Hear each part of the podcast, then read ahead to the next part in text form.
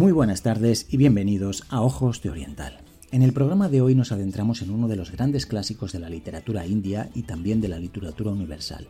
Me estoy refiriendo al Bhagavad Gita. El Bhagavad Gita está considerado, como os digo, un gran clásico y que además es fundamental para entender la propia cultura india, el pensamiento indio y la religión hindú principalmente, ¿no? Porque se considera que en sus 18 cantos reúne un esquema bastante claro, bastante directo de todo el pensamiento, de todas las creencias, aquello que sostiene de alguna manera la propia esencia, el propio ser de la India eh, y sobre todo las culturas hinduistas. Eh, vamos a adentrarnos en este, en este clásico, en este libro. Lo vamos a hacer a través de algunos de los fragmentos que os voy a leer, pero también por supuesto vamos a conocer de qué trata, en qué consiste y por qué es tan importante. ¿no? Eh, en realidad, bueno, simplemente para, ponernos un poco en materia, el, Bhagavad Gita comienza o, supone una conversación entre Arjuna y Krishna. Arjuna está a punto de entrar en combate y eh, un momento antes de entrar en combate decide eh, dejar echar el arco a tierra y que no quiere combatir. En ese momento empieza una conversación con Krishna en la que se debate si se debe combatir o no se debe combatir. Bueno, vamos a adentrarnos en ellos, vamos a, conocer más en profundidad esta cuestión. ¿no? Esto se enmarca, es importante tenerlo en cuenta, dentro del gran eh, Mahabharata, ¿no?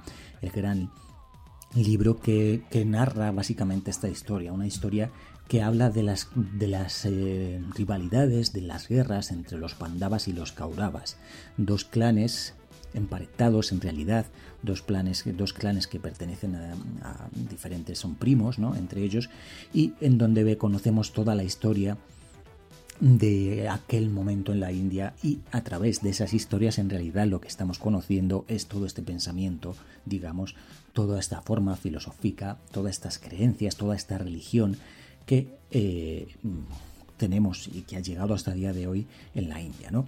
Así que bueno, vamos a entrar en ello, vamos a, como os digo, vamos a entrar bastante en profundidad. Yo creo que es un tema bastante interesante para conocer muy, muy seriamente todo lo que tiene que ver con la cultura y con la religión hindú. Así que nada, os invito a que me acompañéis esta tarde. Eh, vamos a escuchar un poquito de música para entrar en ambiente. Yo soy David Gómez Royan, un placer estar con vosotros en Ojos de Oriental.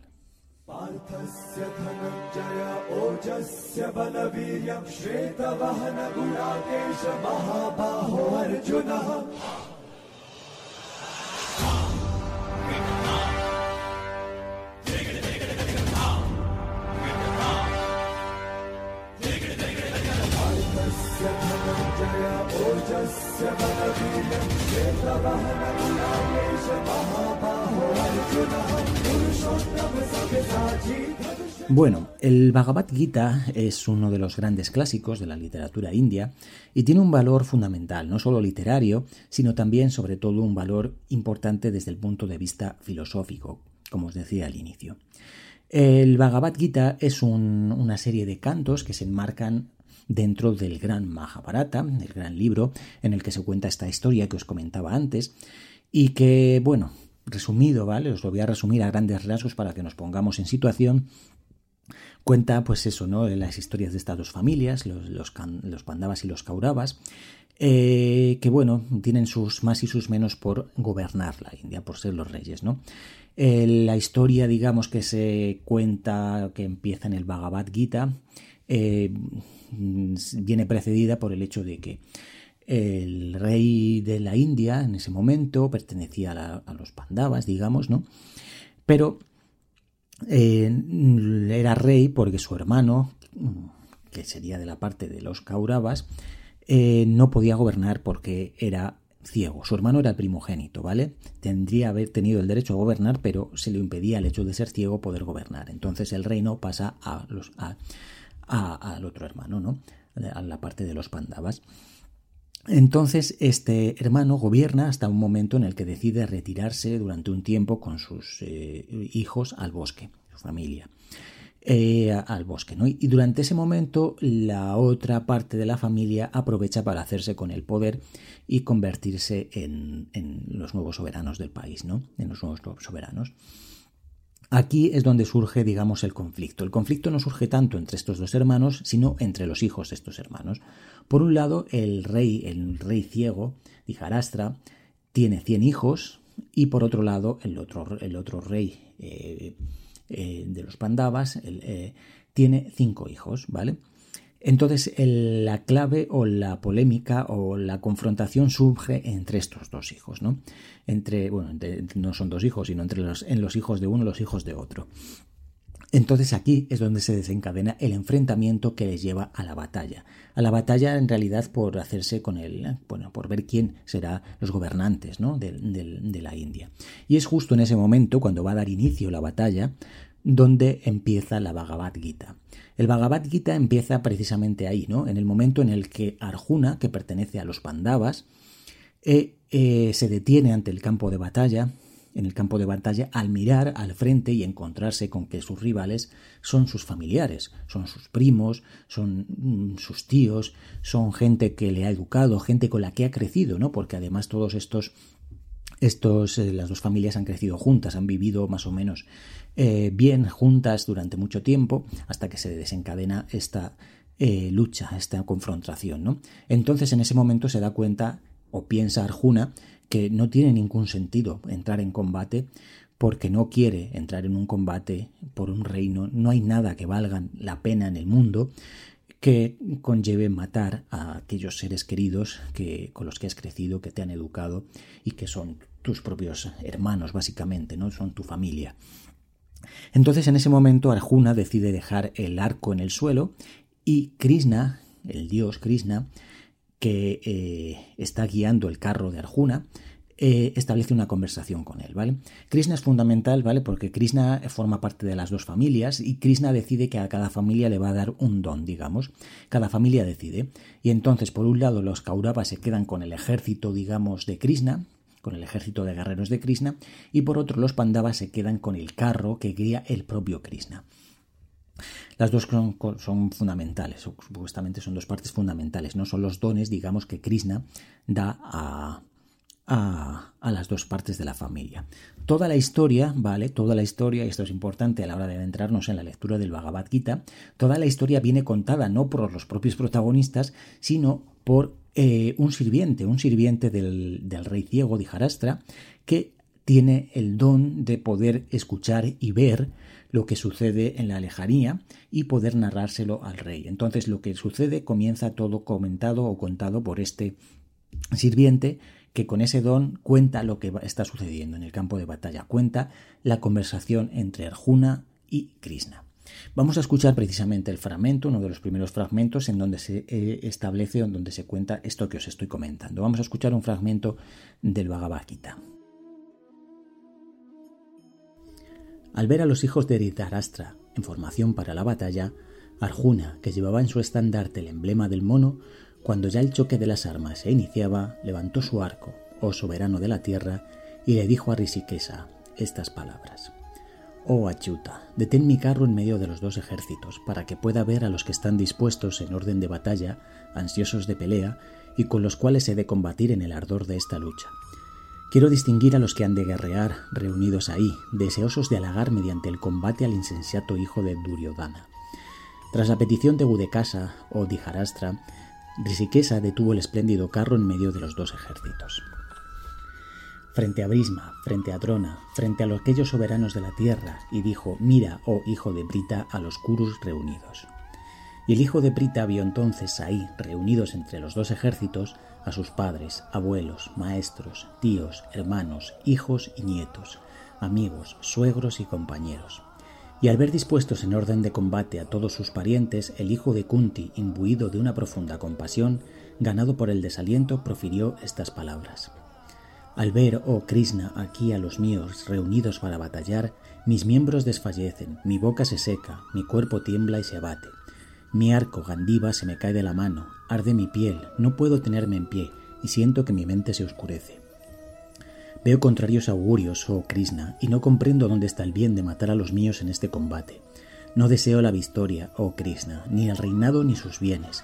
¿De qué me sirve, de qué me sirve reinar, oh Govinda, para que sus goces ¿Para qué la vida si aquellos por quienes he deseado el reinado, sus goces y sus bienes, están ahí, dispuestos para la pelea, renunciando a sus vidas y a sus posesiones?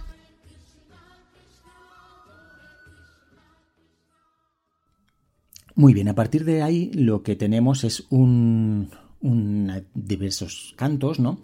En los que Krishna trata en realidad de convencer a Arjuna de que es inevitable entrar en batalla.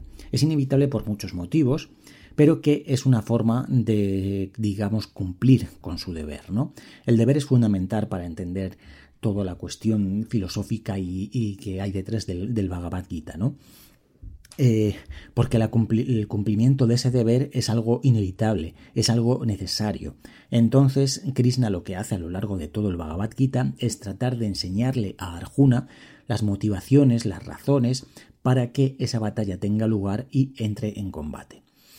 Eh, entonces lo que nos encontramos es eso, ¿no? El Bhagavad Gita, esto sí es importante también contarlo, el Bhagavad Gita está escrito todo en versos, es decir, nos entramos en una serie de cantos escritos en versos en donde son narrados por este sirviente que os comentaba antes pero en donde nos adentramos en esa conversación entre Krishna y Arjuna. Principalmente el que habla casi todo el tiempo en el Bhagavad Gita es Krishna, ¿no? Arjuna está escuchando las razones que le propone y estas razones en realidad lo que nos encontramos en ello es un esquema básico y fundamental de todas las creencias de todo el sistema casi básico, ¿no? De, del armazón, digámoslo así, del hinduismo, ¿no? Nos encontramos con cosas fundamentales para entender esto, ¿no? Entonces Krishna lo que intenta hacer es convencerle, empieza por por un camino, ¿no? Empieza intentando convencerle de que no tiene sentido, de que no tiene lógica pensar que va a matar a sus familiares, porque no, nadie en realidad va a morir, ¿no? Estamos inmersos dentro de las creencias, en este caso hinduistas, en un mundo en transformación, en un mundo que tiene una rueda de reencarnaciones y en donde cada personaje, cada persona, digamos que tiene en su interior algo de, de la divinidad que no va a morir nunca, ¿no? Entonces, bueno, Krishna empieza intentando convencerle con este fragmento que os dejo ahora a continuación. Vamos a escucharlo. Y estas fueron las palabras de Krishna. Te lamentas por quienes no hay nada que lamentar, y sin embargo te he escuchado antes palabras de cordura. Recuerda que los sabios no se afligen ni por los vivos ni por los muertos. No creas que hubo un tiempo en que yo, o tú, o los reyes de los hombres no existíamos, o un futuro en el que dejaremos de existir. Aquello que para el ser encarnado son en este cuerpo la niñez, la juventud y la vejez, se repite tras la obtención de otro cuerpo. El sabio no se engaña con eso. Las relaciones con la materia o Aljuna provocan las sensaciones de frío, calor, placer y dolor. Vienen y van, son pasajeras, debes soportarlas, oh barata. Pues el hombre al que estás, no, al que éstas no perturban, oh tú, toro entre los hombres, impasible ante el dolor y ante el gozo, lleno de firmeza, alcanza la inmortalidad. Lo que no existe no puede llegar a ser, lo que existe no puede dejar de ser. Los que han alcanzado la intuición de esta verdad conocen el límite que todo lo une y lo separa. Debes saber que aquello que lo religa todo es imperecedero, y en tanto que inalterable nadie puede provocar su destrucción. Un final tienen los cuerpos del ser encarnado, pero Él es eterno, inagotable, ilimitado. Por eso debes combatir, oh barata. Quien cree que mata, quien cree que muere, desconoce lo uno y lo otro. Lo eterno en el hombre ni mata ni muere. Entonces Krishna lo que continúa haciendo a lo largo de todos los cantos del Bhagavad Gita es exponer, como os decía, todas estas cosas. ¿no? Para que nos hagamos una idea, es, complejo evidentemente, habla por ejemplo del papel que juega el yoga, eh, el yoga no solo el yoga físico, tal y como lo entendemos en el, ejercicio y demás, como nos llega, sino es el yoga de la mente, básicamente, ¿no? que está relacionado directamente con las creencias, con la meditación, con las formas de alcanzar, digamos, ese camino que nos lleve al final de las ruedas de las reencarnaciones, ¿no? Eh, creo que es importante que os haga muy brevemente, muy, muy, muy brevemente, un, un, esquema muy básico de, de, cómo funciona, digamos, gran parte de la creencia hinduista. ¿no? Digamos que la creencia hinduista tenemos por encima de todo Brahman, lo que es el Brahman. ¿no? Brahman sería una especie de divinidad o algo así que sería el todo. Que ese todo no simplemente es como tal, eh, Brahman, sino que a su vez todo es Brahman, es decir, todo lo que existe es Brahman. Brahman es todo lo que existe y a la vez todo lo que existe es Brahman, es decir, Brahman está en todo. El ser humano lleva dentro de sí mismo una parte de ese Brahman. Ese Brahman en el ser humano se llama Atma. Eh, y esa, eso está siempre dentro de todos los seres humanos. Entonces, para poder, mm, digamos, eh, alcanzar, salir de esa rueda de, las reencarnaciones, alcanzar, digamos, la sabiduría y todo esto, lo que tiene que hacer el ser humano es realizarse, ¿no? Realizar el Atman, ¿no? Que el Atman, conocer, reconocer ese Atman y darse cuenta de que él es todo, de que él es parte de ese todo que es el Brahman, ¿no? Entonces, para conseguir esto tiene que hacer una serie de cosas. Por un lado, tiene que cumplir con el deber personal que tiene. Ese deber viene establecido por lo que sería, digamos, eh, el karma, ¿no? O, lo que, bueno, depende básicamente de, eh, en este caso, de las castas, ¿vale? Las famosas castas indias. El deber viene establecido en función de la casta en la que has nacido, en función de la casta a la que perteneces en esta vida, ¿vale? Porque estamos hablando de un ciclo constante de recarnaciones, ¿no? De esa manera, si cumples con tu deber, haciendo las cosas de forma correcta, acorde a tu, en este caso, a tu posición, a tu karma, a tu objetivo, a tu objetivo vital establecido, digámoslo así, alcanzarás esa liberación y el conocimiento de la verdad última, digámoslo así, que supone el hecho de que saber que todo es Brahman, que tú también eres Brahman, ¿no? De esa manera se, se lograría salir de la rueda de las reencarnaciones si estás en la posición determinada de salir o se conseguiría una reencarnación mejor, superior, para acercarse a ese fin de las ruedas de las reencarnaciones, ¿vale? Esto es lo básico, ¿vale? Muy resumido, muy, muy resumido. Y esto es lo que en gran medida trata la mayor parte del Bhagavad Gita. Es Krishna explicándole a Arjuna por qué tiene que actuar como tiene que actuar, por qué debe de hacer lo que tiene que hacer, por qué tiene que entrar en batalla y tratando de que comprenda esto que os estoy comentando, ¿no? De forma resumida y básica. Y lo que nos encontramos pues es eso, es casi un tratado de pensamiento, casi un tratado de filosofía de la, bueno, de la filosofía hinduista en gran medida y que explica y que nos hace comprender gran parte de la sociedad india incluso hasta día de hoy. ¿no? Vamos a escuchar un fragmento de, esto, de la, de, la, del Bhagavad Gita otra vez. El hombre que piensa en los objetos de los sentidos se apega a ellos, y del apego surge el deseo, del deseo deriva la cólera, de la cólera viene el error, del error mana la desmemoria, la desmemoria aniquila la inteligencia, y sin inteligencia el hombre muere. Pero el hombre cuyo ser está bien disciplinado, que se mueve entre los objetos de los sentidos con sus propios sentidos libres de amor y de odio, sometidos a su propio gobierno, ese hombre alcanza la serenidad. Con la serenidad se produce el cese de todo dolor, pues en un espíritu sosegado la mente pronto se calma. No cultiva su mente quien no se gobierna, y no hay gobierno para quien no cabe meditar, y si no medita no tendrá paz, y si no tiene paz, ¿cómo podría ser feliz? Conocedores de todo esto, los antiguos que deseaban liberarse cumplían con sus acciones. Por eso mismo cumple tú con las tuyas, como en el pasado lo hicieron ellos. Incluso los sabios se hallan desorientados con respecto a qué es la acción y qué es la inacción. Por eso te lo explicaré ahora y sabiéndolo podrás liberarte. Hay que conocer la naturaleza de la acción, la naturaleza de la acción prohibida y la naturaleza de la inacción.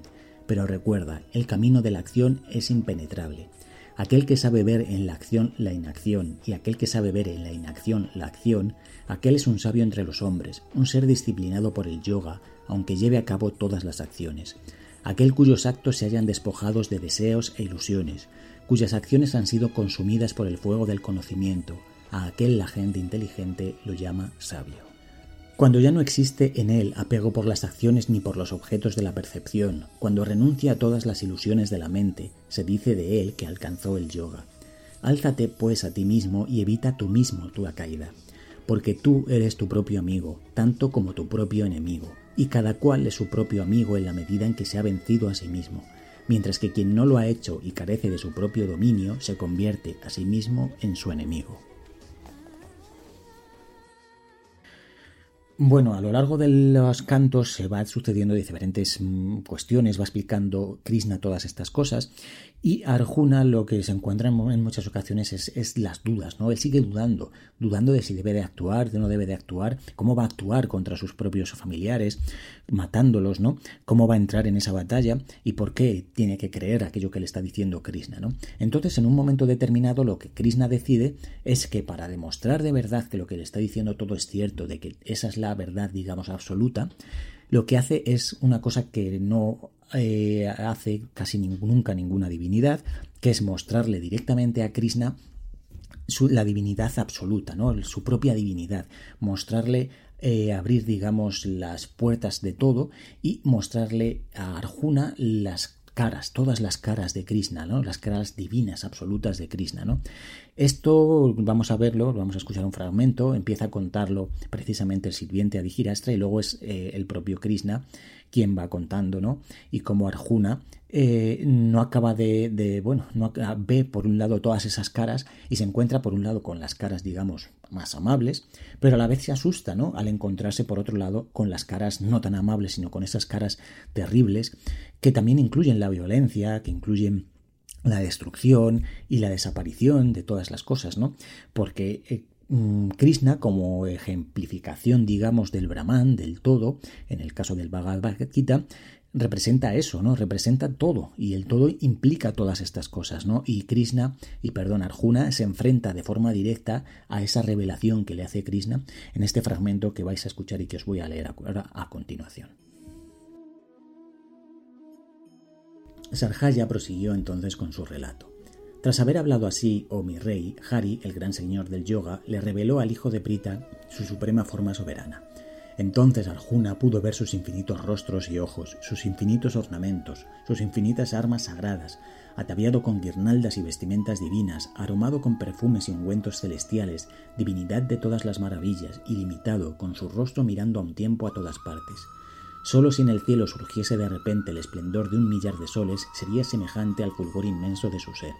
Entonces entonces contempló el Pandava todo el universo en infinitas partes dividido, pero ahí congregado en el cuerpo del dios de los dioses. En ese momento Arjuna, rendido de admiración y aterrorizado ante el dios, inclinó su cabeza, juntó sus manos en gesto de oración y dijo Arjuna entonces retomó en este momento la palabra. Oh Dios, en tu cuerpo veo a todos los dioses y a las variadas multitudes de los seres, al soberano Brahma sentado a la postura del loto y a todos los risis y a las serpientes divinas.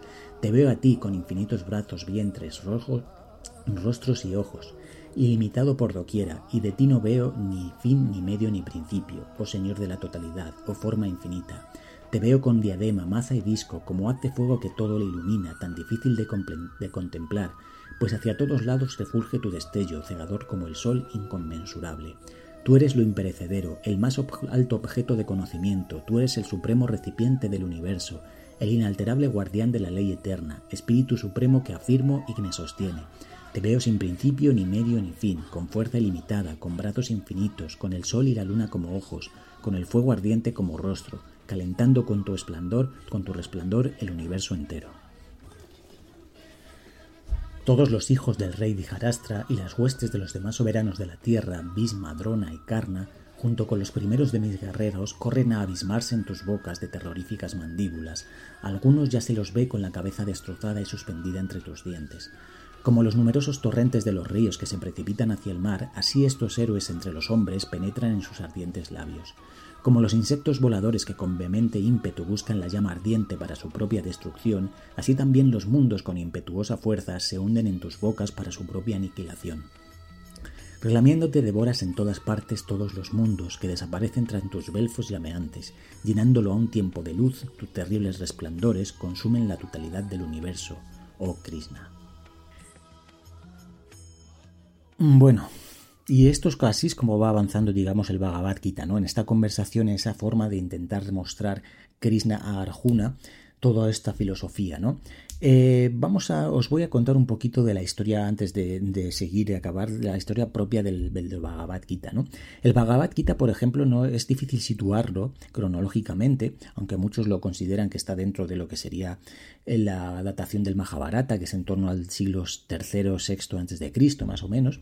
Hay quien dice que fue posterior, que podía haber sido del siglo II después de Cristo, así, pero también hay quien dice que estas historias, que el propio Bhagavad Gita, lo que en él se revela, lo que en él se cuenta, son cosas que proceden de la tradición oral y que habría que remontarlas incluso milenios más atrás, ¿no? Que han ido pasando tradicional de forma oral, oral, oral, hasta que alguien acabó poniéndolas por escrito y la recogió dentro del Bhagavad Gita.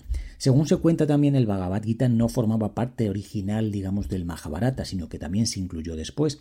Y el propio Bhagavad Gita, originario, digamos, tendría o, correspondería simplemente a algunos fragmentos del Bhagavad Gita que tenemos ahora mismo, en donde se cuenta básicamente la historia de forma más resumida, digamos, ¿no?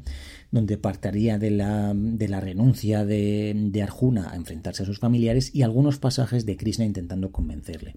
Luego, partes de los cantos que forman a día de hoy el Bhagavad Gita serían añadidos posteriores que se han ido poniendo poco a poco y que mm, complementan o resumen, como os decía, parte de esa filosofía, parte de esas creencias de, de, la propia India, del propio, en este caso, de las creencias de la religión hinduista. ¿no?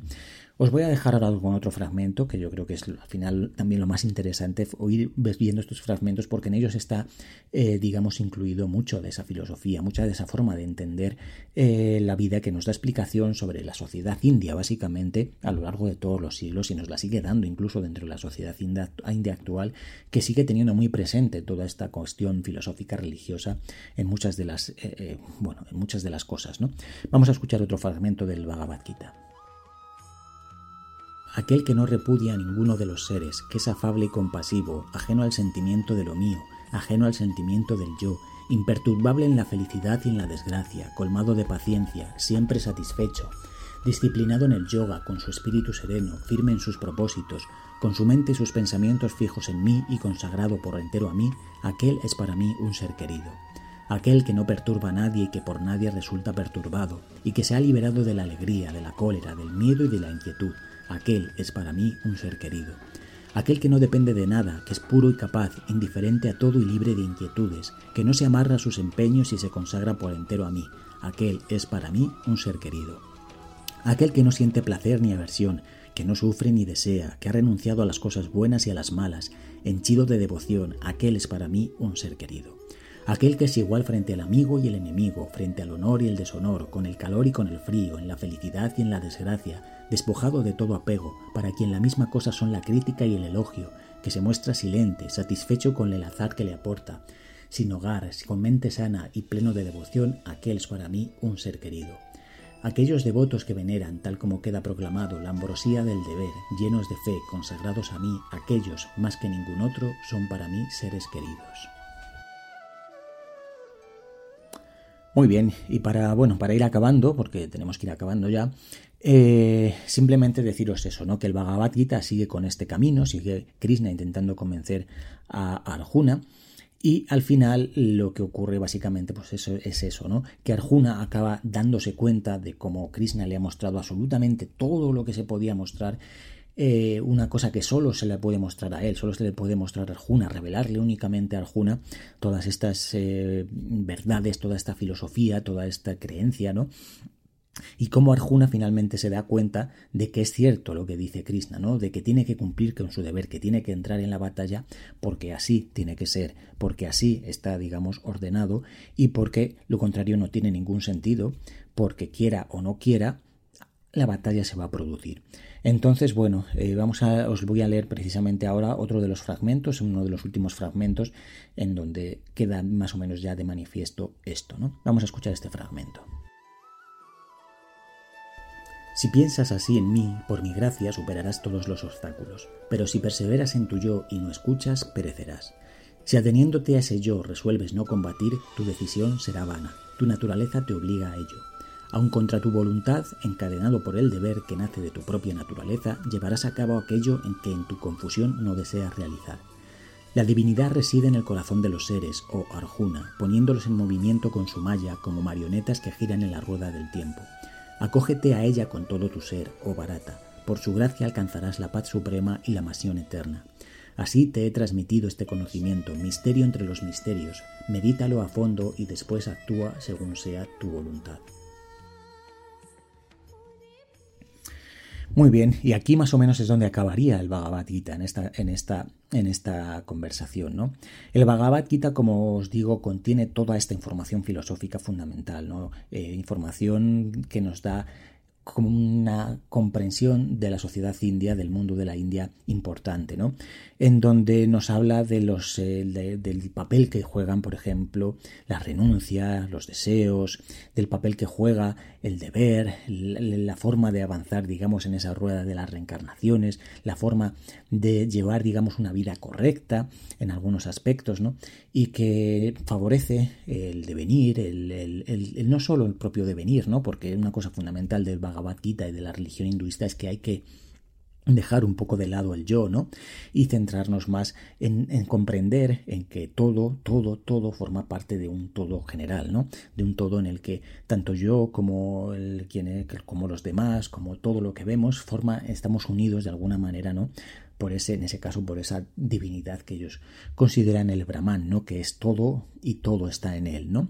Entonces, bueno, yo creo que eso es fundamental, ¿no? Nos habla de las formas de llegar a ello, nos habla de los caminos del yoga, nos habla de diferentes términos que, bueno, es interesante, ¿no? Que podéis ir viéndolo.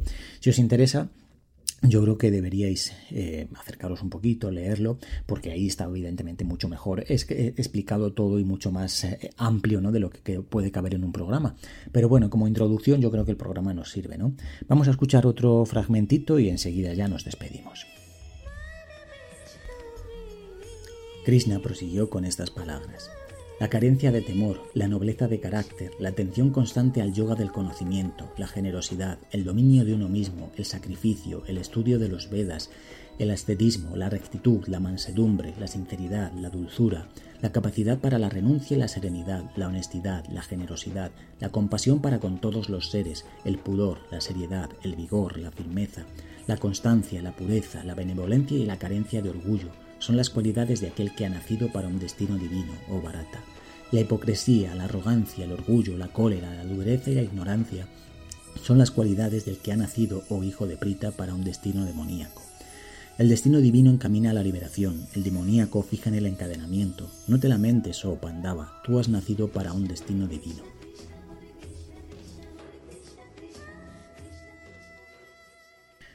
Muy bien, pues aquí dejamos, ¿no? Como os decía, el Bhagavad Gita acaba en el momento en el que Arjuna decide finalmente entrar en batalla. Y ahí termina, ¿no?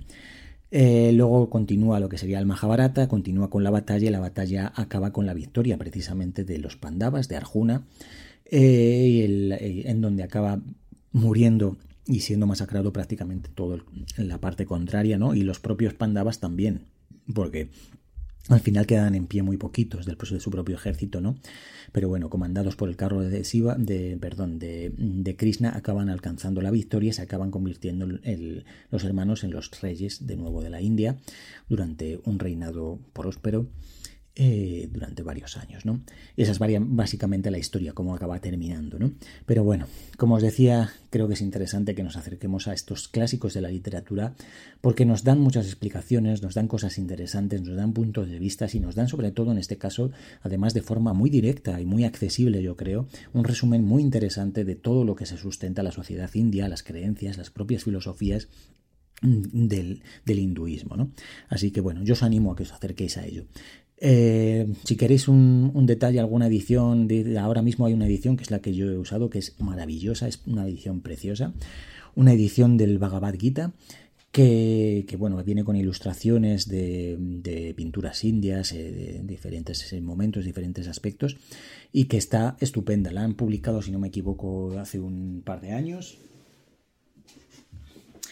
y bueno, tengo el libro aquí, me vais a perdonar. Eh, el, eh, bueno, es una traducción, es un libro que viene traducido directamente del sánscrito por Fernando Tola, que es un gran conocedor, bueno, fue un gran conocedor de todas estas eh, mundos orientales y además de todos estos idiomas, absolutamente un portento en la cuestión de idiomas orientales. Y viene publicada por Errata Naturae. Y bueno, es un libro en pastadura que, como os digo, es estupendo porque, bueno, viene perfectamente he puesto todo con un montón de anotaciones que para hacer comprender diversos términos, para hacer comprender muchas de las cosas que quizás si no estáis familiarizados con, con, ello os puede ser difícil, pero bueno, más o menos yo creo que está todo lo suficiente bien explicado como para poder conocer. Y además viene todo ilustrado con estas maravillas de pinturas indias que lo hacen todavía mucho más atractivo.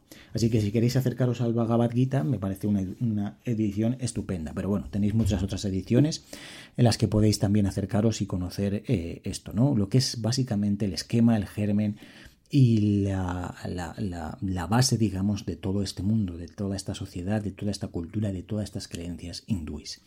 Así que nada, lo dejamos aquí por hoy. El próximo martes nos tenéis como siempre a las 6 de la tarde aquí en Radio Universidad de Salamanca. Hasta entonces, que tengáis todos muy buena semana.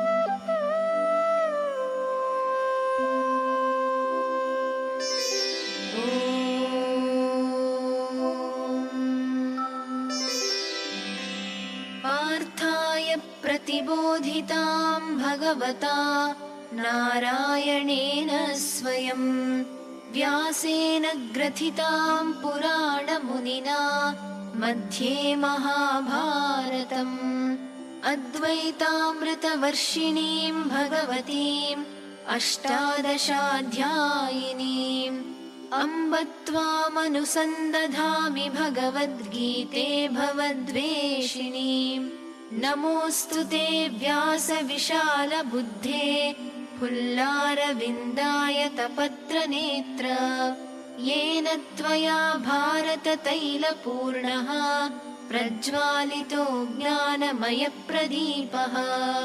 प्रपन्नपारिजाताय स्तोत्रवेत्रैकपाणये ज्ञानमुद्राय कृष्णाय गीतामृतदुहे नमः। सर्वोपनिषदो गावो दोग्धा गोपालनन्दनः पार्थो वत्सः सुधीर्भोक्ता दुग्धम् गीतामृतम् महत्। वसुदेवसुतम् देवम् कंसचाणूरमर्दनम् देवकी परमानन्दम् कृष्णम् वन्दे जगद्गुरुम्। भीष्मद्रोणतटा जयद्रथजला